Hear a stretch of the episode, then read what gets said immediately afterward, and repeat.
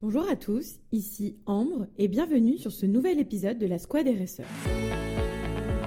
La Squad RSE, c'est un podcast où nous interviewons des professionnels de la responsabilité sociétale des entreprises pour éclairer, orienter, accompagner les entreprises qui souhaitent lancer une démarche RSE efficace et impactante. Ensemble, construisons des entreprises responsables, durables, où il fait bon travailler. Dans l'épisode précédent de cette capsule, Laetitia Carl nous expliquait ce qu'était la CSRD, vous l'aurez compris, la nécessité de réaliser un reporting de plus en plus exhaustif de l'ensemble des impacts de l'entreprise est réelle et concerne de plus en plus d'entreprises. Même si aujourd'hui et dans un futur proche, la CSRD ne concerne que les entreprises de plus de 250 collaborateurs et celles de plus de 40 millions d'euros de chiffre d'affaires, c'est déjà 5 fois plus d'entreprises que la NFRD. Et il est fort à parier que le nombre d'entreprises concernées va s'intensifier pour peut-être à terme toucher toutes les entreprises. Depuis le 7 décembre, la CSRD est arrivée officiellement dans le droit français avec, un texte publié dans le journal officiel annonçant ainsi les grandes dispositions de la CSRD, double matérialité et ESRS. Le rapport extra-financier sera intégré au rapport de la gestion de l'entreprise. Concernant l'audit, le rapport de durabilité sera vérifié par un commissaire aux comptes ou un organisme tiers indépendant OTI, des OTI accrédités par le corps FRAC la CSRD sera appliquée dès le 1er janvier 2024, avec une mise en application progressive selon la taille et le type d'entreprise. Cela signifie que les entreprises déjà soumises à la NFRD DPEF appliqueront ces normes pour la première fois dans leur rapport extra-financier à publier en 2025 et qui portera sur l'exercice 2024. Les autres entreprises devront, devront produire leur premier rapport en 2026. Ainsi, pour se mettre en conformité, il est nécessaire pour les entreprises de se mettre en action dès maintenant, mais également à celles non encore concernées d'anticiper et d'intégrer d'ores et déjà les bons réflexes pour être prêtes le moment venu. Pour vous guider sur le sujet, nous accueillons à notre micro Océane Puech, fondatrice de Greenscale. Bonjour Océane. Bonjour Ambre. Merci de m'accueillir à nouveau au micro de la squad RSE. Alors comme tu l'as déjà euh, bien décrit, la CSRD, c'est un sujet euh, d'actualité et euh, qui génère aussi euh, beaucoup d'inquiétudes de la part des entreprises. Donc, bah, je vais essayer de t'apporter toutes les réponses les plus claires pour qu'on puisse lever le voile sur tout ça. Alors, quelles sont selon toi les grandes étapes pour une entreprise qui souhaite préparer sa mise en conformité? Alors, très bonne question. La première étape pour être capable de démarrer une mise en conformité à la CSRD, c'est déjà de sensibiliser en interne assez largement sur le sujet euh, qu'est-ce que la CSRD, euh, quelle est son importance, pourquoi est-ce qu'on s'attaque à, cela, euh, et l'implication de chacun et de chacune dans les, prochains mois. Comme dans tout projet, vous aurez constitué au préalable bah, une équipe projet et également une équipe d'experts ou de référents qui devront participer à la collecte. Alors moi, je vous conseille de viser assez large parce qu'il y a beaucoup de sujets qui seront euh, abordés et donc c'est auprès euh, de cette équipe projet, de cette équipe de référents euh, que vous devez pousser au maximum cette sensibilisation. Ensuite, vous débutez ce qu'on appelle l'analyse de double matérialité. Alors ça c'est un thème, tu, l'as déjà abordé, mais c'est un thème où on fera un focus, il me semble, un peu plus tard. Euh, parce que euh, c'est une vraie euh, nouveauté, c'est une vraie avancée de la CSRD. Une fois que vous avez terminé l'analyse de double matérialité, vous connaissez les enjeux à traiter. Donc il est temps de regarder ce qui vous manque afin de combler le besoin. Ça, c'est ce qu'on appelle l'analyse des, écarts. Pour chaque indicateur manquant, on doit déterminer comment est-ce qu'il sera obtenu, par exemple dans un outil, à une étape d'un processus, etc. Euh, à quelle fréquence ou euh, quand a-t-on besoin, euh, à quelle fréquence ou quand on, va obtenir cet indicateur? A-t-on besoin de créer une réunion dédiée pour valider ces données, par exemple Ou est-ce qu'il y a une régularité particulière de cet indicateur? Évidemment, qui est responsable de cette donnée D'où l'intérêt d'une sensibilisation en amont, car on peut être amené à travailler avec un grand nombre d'acteurs à cet effet. Donc, vous mémorisez donc comment est-ce qu'on obtient cet indicateur, à quelle fréquence ou à quel moment est-ce qu'on obtient cet indicateur et qui est responsable de cette donnée-là. lorsque vous faites cette étape de description des indicateurs nécessaires, le moyen, fréquence et pilote, je vous recommande vraiment de vous appuyer sur un outil de pilotage. L'outil ne donne pas les réponses pour vous, clairement pas, mais il est utile pour pouvoir référencer tous les indicateurs dont vous avez besoin, les affecter aux bonnes personnes pour pouvoir réaliser la collecte. Finalement, lorsque vous avez fait la préparation à la collecte ainsi que la collecte en elle-même, il reste encore la mise au format du euh, rapport de durabilité, euh, mais ça, beaucoup d'outils euh, le feront pour vous. Alors, tu parles au départ de, l'équipe. Est-ce que par rapport à un projet de, démarche RSE où, il est nécessaire de constituer une équipe, tu as selon toi d'autres acteurs qu'il est nécessaire d'ajouter par rapport à cette nouvelle euh, bah, ces nouvelles obligations de la CSRD Eh bien, cela va vraiment dépendre aujourd'hui euh, à quel point euh, votre démarche ASE est développée, notamment auprès des parties prenantes internes ou externes. typiquement, si votre démarche ASE est déjà très bien développée et donc que vous traitez déjà les enjeux qui remonteront de l'analyse de double matérialité, il est fort probable, fort probable que les acteurs euh, dont on parle, les référents, ceux qui vont vous donner des indicateurs, ils soient déjà impliqués. Mais si ce n'est si pas le cas, euh, eh bien, il va falloir les, impliquer. Et euh, pour, pour ça, il faut vraiment connaître bien sa chaîne de valeur. Donc la chaîne de valeur, c'est vraiment l'ensemble des acteurs et l'ensemble des actions qui sont faites dans le cadre de la réalisation du, du produit ou du service. Euh, donc, il peut avoir des acteurs qui sont internes, des acteurs qui sont externes, certaines personnes qui ne sont pas du tout dans l'équipe RSE. Euh, évidemment, euh, il y a beaucoup de référents métiers en fait qui doivent être impliqués parce que c'est eux qui ont la matière, c'est eux qui connaissent les données qu'on va vouloir récupérer. D'autant plus si c'est des données quantitatives qui doivent être suivies. il est fort probable que dans ce cadre-là, il faudra mettre en place certains processus, mettre en place euh, certains outils pour récupérer des données. Euh, donc voilà, il y a, le, le pilotage et la récupération des informations pour la CSRD. Et puis, il y a tout ce qu'il y a derrière, finalement. Euh, c'est si on n'a pas les informations, il faut vraiment faire d'autres actions en fait qui ne sont pas visibles lorsqu'on parle de la CSRD euh, pour pouvoir récupérer ces informations là. D'accord, ok. Donc oui, donc si je résume un petit peu ce que tu dis, finalement, c'est un petit peu toutes les têtes de pont de notre chaîne de valeur qui, euh, qui connaissent l'opérationnel, qui font l'entreprise, qui doivent être finalement acteurs plus que jamais euh, de ces sujets de CSRD pour être efficaces et avoir les bonnes informations au bon endroit. Tout à fait, exactement. C'est déjà le cas dans n'importe quelle démarche, démarche RSE. Mais malheureusement, c'est pas euh, opérationnellement, j'ai envie de dire, euh, lorsqu'on va dans des entreprises, on, remarque que euh, bah, ces têtes de pont, comme tu les appelles, ne sont pas toujours embarquées vraiment dans la démarche RSE. Ok. donc après, tout à l'heure, on a parlé donc aussi de la notion de ESRS. E donc comment finalement identifier les ESRS sur lesquels son entreprise doit répondre et doit reporter? Alors, Déjà, les, ESRS, euh, pour ceux qui ne savent pas, ce sont des normes, euh, des European Sustainability Reporting Standards, donc des, standards, des normes de reporting qui décrivent l'ensemble des indicateurs qui doivent être traités. C'est pour ça que tout à l'heure, je parlais d'indicateurs. Euh, donc, il existe 12 ESRS. il y en a deux qui sont transversales, 5 sur l'environnement, 4 sociales et une sur la gouvernance. Euh, je ne vais pas faire la liste maintenant parce que si vous êtes intéressé à la CSRD ou si vous avez écouté le, podcast précédent, euh, ben, vous avez sûrement déjà euh, ces informations-là. mais on va plutôt se concentrer sur, sur cette identification-là. Tous les ESRS ne sont pas applicables à toutes les entreprises. Et heureusement, puisque sinon, il y aurait vraiment une masse d'indicateurs qui serait énorme, 1500, quelque chose comme ça. Euh, chaque entreprise décide des ESRS qui la concernent, euh, mais pas uniquement parce qu'elle préfère une par rapport à l'autre, euh, mais en réalisant une analyse de double matérialité. C'est cette analyse de double matérialité qui va être la manière de décider.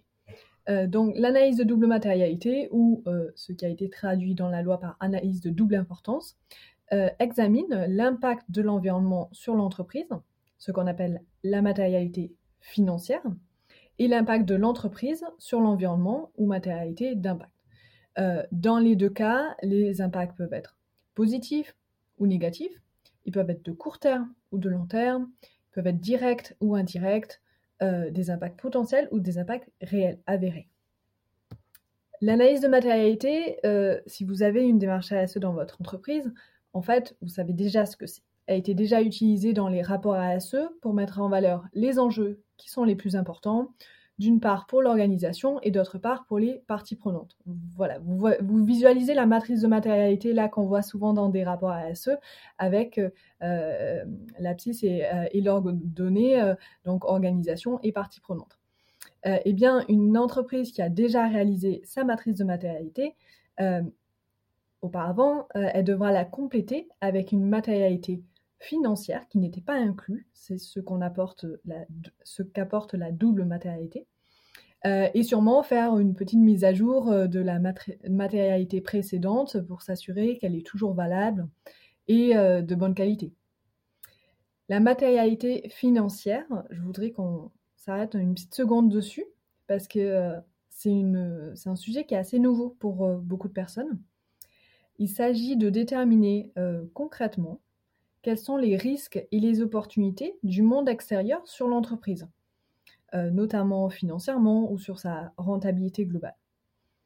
Alors, on va donner quelques exemples parce que ça reste assez conceptuel quand on en parle. Euh, par exemple, si votre entreprise a une forte dépendance aux énergies fossiles pour les transports de vos commerciaux, eh bien dans ce cas-là, l'enjeu euh, changement climatique sera très important.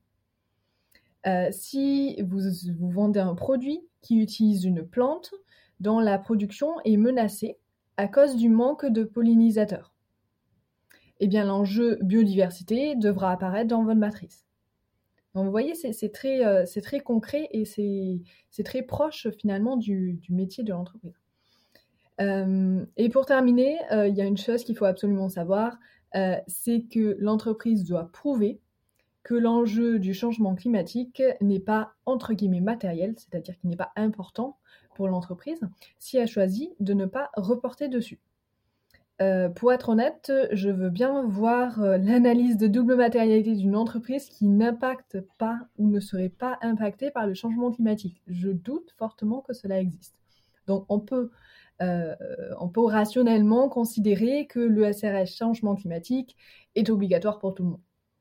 Et est-ce que tu as des informations déjà ou tu as pu te poser déjà un petit peu sur le sujet de la manière dont, on doit en fait justifier concrètement qu'on n'est pas, qu'on n'est pas concerné par une des, un des ESRS eh bien, c'est en, décrivant l'analyse de matérialité. Donc, il y a une partie dans le, dans le SRS général où on doit décrire en fait les enjeux qui sont concernés euh, enfin, décrire son analyse de double matérialité. Et c'est dedans où on va dire, euh, finalement, eh bien, on est euh, concerné sur, sur ces sujets-là pour telle raison. Et, finalement, cette justification n'est pas... est une justification écrite, qualitative, hein, c'est un indicateur qualitatif, narratif finalement, euh, et qui est justifié par euh, son analyse de matérialité qui peut être fournie euh, à l'occasion, voilà. en, cas de reporting notamment, en cas d'audit. et donc, du coup, comment est-ce qu'on s'assure d'apporter les réponses aux exigences de la CSRD sous le bon format? Parce qu'il va se poser la question du format, j'imagine. Oui, tout à fait. alors déjà, il, existe, comme j'en parlais tout à l'heure, des outils euh, qui vont pouvoir euh, adapter euh, le format. Donc, il y, en a, il y en a beaucoup sur le marché. je peux en citer quelques-uns si jamais les entreprises sont, intéressées. donc, je sais qu'il y, a Tout Value avec lequel je, travaille. Il y a Sustainability Software. Il y a Tenaxia. Zay, qui peut être intéressant pour les petites entreprises aussi. Reporting 21, Happy Day, Samy qui fait aussi du bilan carbone, euh, Beaver, enfin voilà, il y, en a beaucoup d'autres. Voilà, je n'en cite qu'une toute petite partie. Euh, mais il y a une chose importante avec les outils. Déjà, l'outil ne fait pas tout, et ça j'ai déjà dit, et également qu'il n'y en a pas un meilleur que les autres. il y a certains outils qui vont bien aller dans certains contextes. de la manière, par exemple, dont ils viennent exploiter les données, des fonctionnalités qu'ils mettent à disposition. c'est important vraiment de, de pouvoir bien étudier son besoin et de savoir eh bien, qu'est-ce que, quel est le besoin, comment est-ce qu'on va s'en servir pour choisir l'outil qui soit le plus adapté. Et, euh, ça, voilà, n'hésitez pas à, demander conseil aussi euh, sur ce genre de choses parce que euh, eh bien, devoir étudier plusieurs, outils du marché pour déterminer lequel prendre, c'est déjà en soi un, temps à consacrer. Ensuite, ces outils, eh bien, ils couvrent généralement la couche de reporting il y en a qui vont avoir plus de fonctionnalités que d'autres, euh, mais euh, c'est bien de se souvenir que c'est un moyen de gagner un peu de temps, euh, mais vous ne pouvez pas mettre de côté eh bien, le reste du processus. Et vous aurez également sûrement besoin d'outils complémentaires pour pouvoir produire les données spécifiques aux indicateurs. Donc ça, ça sera à voir finalement avec les référents sur chacun de leurs périmètres. Euh, maintenant, je reviens sur, ta question euh, initiale euh, sur le format. donc, le format d'export est, aujourd'hui en cours de développement lorsqu'on lorsqu'on enregistre ce podcast. il s'agit de l'European Single Electronic Format, ESEF.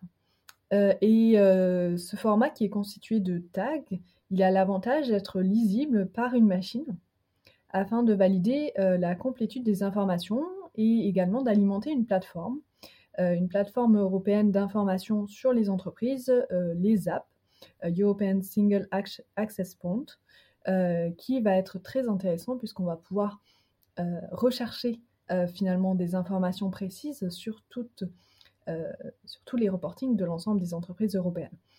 Donc la CSRD a introduit ce, en mettant en place ce format, elle a introduit beaucoup plus de perspectives finalement euh, sur euh, euh, un moyen de faire un reporting qui soit comparable entre les entreprises et qui puisse permettre d'avoir une bonne exploitabilité des données derrière. Tu, l'as évoqué tout à l'heure en, préambule de, cette réponse, la notion des outils. Est-ce que tu as un conseil pour le coup dans l'étape euh, de, choix de l'outil? J'imagine qu'il faut d'abord faire son analyse de, double matérialité pour être sûr de choisir le bon outil par rapport à ce que tu nous disais. Mmh. pas forcément, puisqu'il y a certains outils qui peuvent être utiles aussi pour l'analyse de double matérialité. Euh, donc je dirais euh, qu'il vaut mieux faire un cadrage déjà du, de ce projet de mise en place de la CSRD et savoir eh bien, qui va être impliqué, euh, comment ça va se passer, quelle va être la temporalité, euh, qui va pouvoir, euh, par exemple, accéder à un outil ou non, qu'est-ce qu'on attend de chacun des, salariés, quels sont les moyens aussi. quand je dis les moyens, c'est à la fois le, budget, donc ça va pouvoir être important pour l'outil, mais, également les, ressources, c'est-à-dire est-ce qu'il y a vraiment une personne qui va être dédiée à la collecte des indicateurs et qui va du coup peut-être passer plus de temps avec chacun des acteurs? Euh, Ou est-ce qu'on va responsabiliser justement beaucoup plus les référents qui, vont, qui seront responsables de leurs propres indicateurs? Voilà, comment ça va se passer? Euh, et en fonction de cette gouvernance-là, euh, eh bien, certains outils seront plus adaptés que d'autres. Ok, super, merci. C'est très clair ta réponse qu'effectivement, comme tu l'as dit, je pense que c'est une étape qui est vraiment cruciale. Et si on n'a pas forcément le bon outil, ça peut devenir un, un casse-tête. Oui. Alors, quels sont tes conseils pour intégrer au maximum euh, les exigences de la CSRD dans sa feuille de route, ses standards euh, de reporting, et ainsi permettre aux entreprises euh, non encore éligibles de partir sur les bonnes bases dès maintenant et être prêtes lorsqu'elles le seront? Mmh. Il y a une chose à savoir à propos des entreprises qui ne sont pas soumises à la CSRD aujourd'hui. si vous êtes dans ce cas, vous travaillez peut-être avec des grosses entreprises et à cause de leur CSRD, elles vont être obligées de vous demander des indicateurs. Euh, puisqu'on l'a parlé, euh, on en a parlé tout à l'heure, euh, on s'attache à la chaîne de valeur. La chaîne de valeur, eh bien, vous, peut-être en tant qu'entreprise non concernée par la CSRD, vous êtes présente dans leur chaîne de valeur. ainsi, une entreprise qui n'a pas vraiment d'obligation aujourd'hui devra s'y plier pour pouvoir répondre aux questions de ses clients, participer à des appels d'offres par exemple. donc pour moi, c'est un sujet que même une, PME en fait devrait même une PME non cotée, je veux dire, qui n'est pas concernée, devrait devrait s'y intéresser pour euh, voir quelles sont les adaptations euh, qu'ils doivent, euh, doivent, faire. Donc moi, mon conseil, ce serait vraiment de démarrer le processus au plus tôt et de bien intégrer avec la démarche RSE de l'entreprise. Donc certes, la CSRD, et on, l'entend, et je l'entends auprès de, de, mes clients, de, de, toutes les entreprises que j'accompagne, on voit la CSRD comme une contrainte comme euh, juste un processus qui, sert à faire le reporting et, à euh, suivre cette exigence. Euh, mais la CRD, pour moi, elle n'est pas juste contraignante. Les informations qui sont demandées, si on rentre vraiment dans les détails, si on regarde tous les, indicateurs, les informations qui sont demandées sont des informations qui sont utiles pour la démarche à de l'entreprise. Ce ne sont pas, voilà, ce ne sont pas des, choses qui sont uniquement administratives, en fait. Euh, en soi, les informations qui sont demandées ne sont que le résultat d'une bonne démarche RSE. Donc certes, il y a beaucoup d'informations, euh, mais ça veut dire que vous devez euh, finalement pousser votre démarche RSE pour qu'elle soit à ce niveau-là. Et que la fourniture de ces données-là, la fourniture des indicateurs, ne soit finalement que le résultat d'une démarche RSE avec un pilotage qui soit euh, eh bien, concret, euh, cohérent euh, par rapport aux enjeux de l'entreprise. Oui, c'est vrai que par rapport à ce que tu disais aussi, pareil en introduction, au-delà effectivement de la nécessité, et ça on en est tous convaincus, mais comme tu le dis, il, se pose un enjeu de compétitivité qui est hyper important, puisque comme tu le dis, tout à chacun, même si on est dans une plus petite entreprise, on travaille avec des plus grosses entreprises, on a des clients, et eux, demain, ils, ils accepteront plus de travailler avec des entreprises qui ne sont pas mises en conformité. Tout à fait. J'entends beaucoup de, mes clients qui aujourd'hui sont soumis euh, à des questionnaires euh, du type EcoVadis, par exemple, qui, euh, qui est déployé auprès des fournisseurs de, de, grands comptes. eh bien, aujourd'hui, une entreprise qui est soumise à EcoVadis va devoir reporter des indicateurs qui seront dans la CSRD de ses clients. Donc finalement, euh, ce genre de, euh, démarche va évoluer aussi euh, pour une évaluation beaucoup, beaucoup, plus précise et eh bien, ça va embarquer tout le marché derrière. Ouais, donc en fait, finalement, quand on se dit est-ce qu'on est éligible ou pas, finalement, même si aujourd'hui, dans les lignes du texte, on ne l'est pas vraiment par rapport au chiffre d'affaires, je pense que la réponse est de se dire oui dès maintenant et que euh, même d'un point de vue, euh, comme on l'a dit, euh, compétitivité, en fait, oui, tout le monde est, tôt ou tard éligible à cette CSRD. Et donc finalement, pour les entreprises qui aujourd'hui ont l'obligation légale, quelles sont les sanctions si l'entreprise ne la respecte pas? Alors il y a plusieurs sortes de sanctions. là, je vais parler évidemment uniquement en France. D'ailleurs, on a, ces nouvelles-là depuis pas si longtemps que ça, euh, au niveau de la non-publication du rapport de durabilité, c'est-à-dire euh, le fait de, le fournir euh, publiquement et dans le format, l'entreprise est passible de 3 750 euros d'amende ainsi que d'une injonction sous astreinte par un tiers. et l'impossibilité de répondre à la commande publique. Donc, tu vois, on touche, quand même potentiellement aux clients. et ça, c'est uniquement pour la non-publication. Euh, si le rapport n'est pas audité. Parce que comme tu l'as dit en préambule, euh, les rapports de durabilité doivent être audités par un CAC ou par un OTI. Si le rapport n'est pas audité, l'entreprise est passible de 30 000 euros d'amende et deux ans d'emprisonnement pour le dirigeant ou la dirigeante. Et s'il y a une entrave à cet audit, l'entreprise est passible de 75 000 euros d'amende et 5 ans d'emprisonnement pour le dirigeant ou la dirigeante. Donc on monte quand même euh, assez haut dans les. D'accord. Bon, et eh ben, écoutez, euh, je pense que euh, si on veut éviter tout ça, je, pense que tu nous as donné déjà beaucoup de clés. Merci beaucoup, Océane, sur cet éclairage sur ce sujet qui est, qui, est, qui est dans toutes les bouches en ce moment et qui inquiète beaucoup de personnes. Et finalement, je crois que tu, me le, tu nous le confirmeras. Il n'y a pas tant à, à, s'inquiéter que ça si jamais, enfin, si vraiment on, prend le temps de s'y intéresser et de suivre pas à pas tout le monde peut y arriver. Exactement. Merci. Eh bien, c'était un plaisir. La Squad RSE, le podcast des restats sociétales et environnementales. Que vous soyez d'ores et déjà concerné par la CSRD ou pas encore, nous espérons que cet épisode vous a permis de préparer votre mise en conformité. Comme vous l'aurez compris, le plus tôt sera le mieux. Si c'est le cas, n'hésitez pas à partager cet épisode, il pourrait aider d'autres entreprises. Nous vous donnons rendez-vous dans les deux prochains épisodes de cette capsule pour préparer la formalisation de votre rating extra-financier. L'épisode numéro 4 sera dédié au rating extra-financier au sens légal du terme, aux côtés de Julien Topneau, fondateur de Climax Consulting. L'épisode numéro 5 donnera des conseils et astuces pour créer un document clair et lisible, aux côtés d'Océane. Si vous souhaitez découvrir le parcours de Océane, rendez-vous sur son interview d'expert à impact. N'hésitez pas à vous abonner au podcast pour ne rater aucun des nouveaux épisodes. À très vite!